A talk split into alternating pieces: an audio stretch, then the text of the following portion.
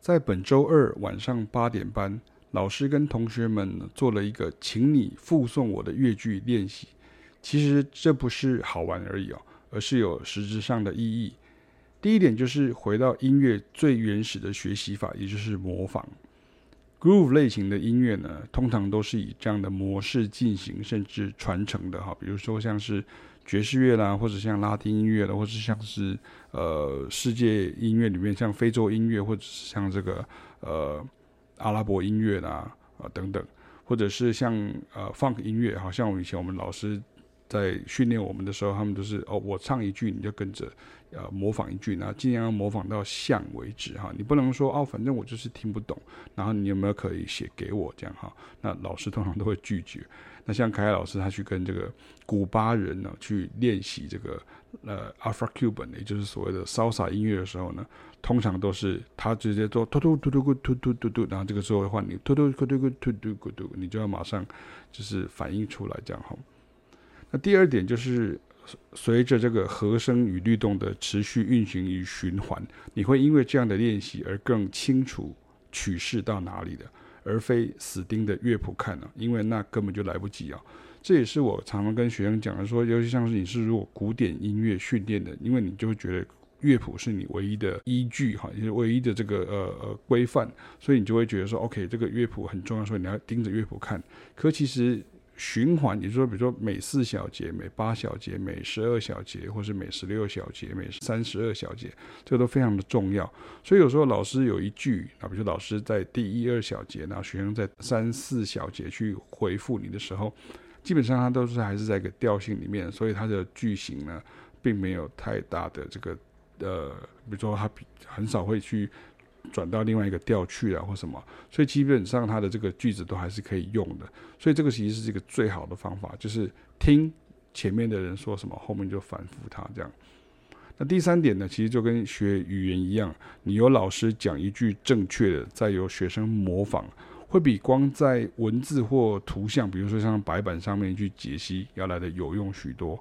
你如果过度的使用这种文字或是这种谱例的这种解析呢，过度去使用后者，你就变成好像变成太过锱铢必较哦，用尺衡量的做法事倍功半哦。像我常常就会遇到有人会说，哎，那像这样子是不是 swing？那这样子有没有比较 swing？那这样子这样子 swing 吗？那像这样子是不是？那你不是说这个不是这里不要 swing，那里面有没有变 swing？为什么这边变成是没有三连音的感觉？可是你却又说它是 swing 呢？那为什么这个地方它是这个？Even feel，你又说它是 swing 呢？所以像这种呃疑问，它其实要靠实际在这个演奏的时候来衡量，或是来解说，说这个就是为什么它之所以会 swing。所以你不能只有用一个单一的一个呃，好像哦，反正它就是三连音嘛，就前面三分之，后面三分之一哈。通常只要是这样子想的话，你就绝对不会 swing。这样，这是一个非常呃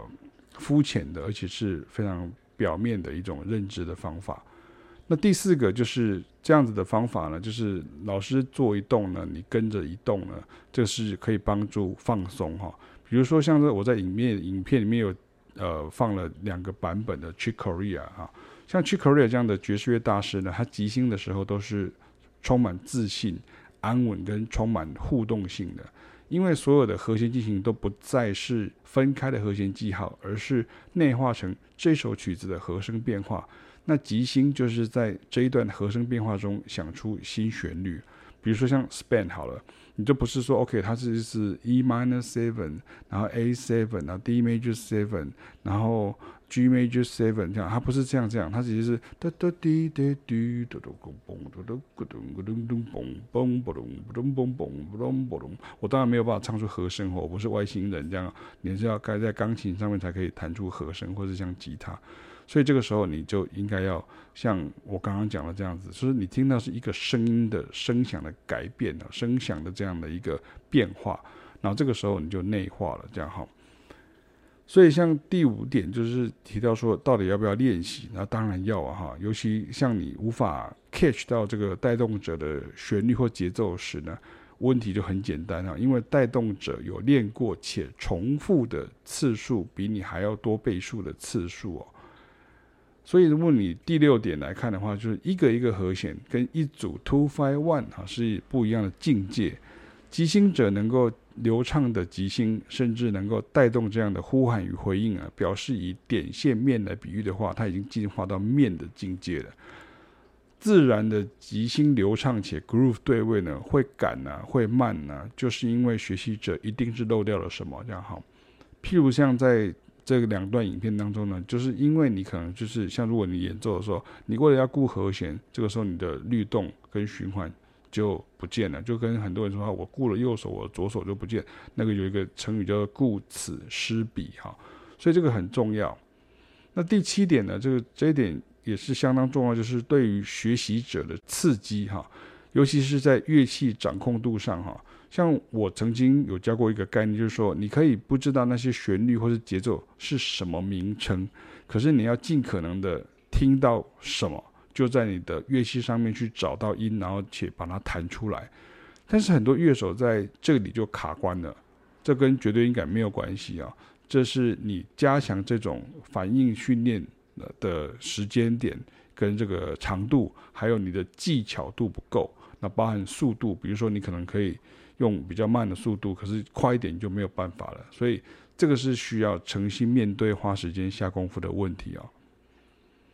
那像如果讲到这边的话，七点之后，如果有人还是出现说啊，可是我就是我没有办法即刻模仿王羽佳弹拉赫曼尼诺夫第三号，或者像 Hiromi 弹 Jazz Steps 啊啊这样的回应，那就根本不值得回应，因为你们根本不懂得老师的重点在哪里哦。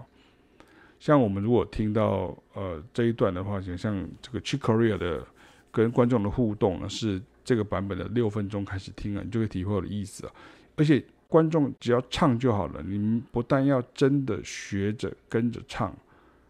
然后还要在乐器上反映出来，所以跟观众就不太一样。所以你的乐器的掌控度就非常重要。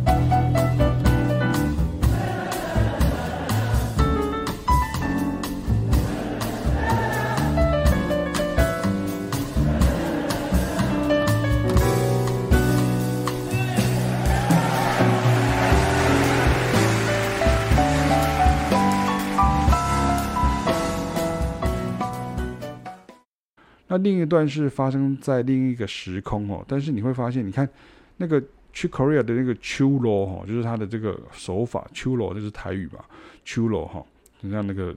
很多厨师厨师就是说我秋罗菜哈，师傅秋罗菜，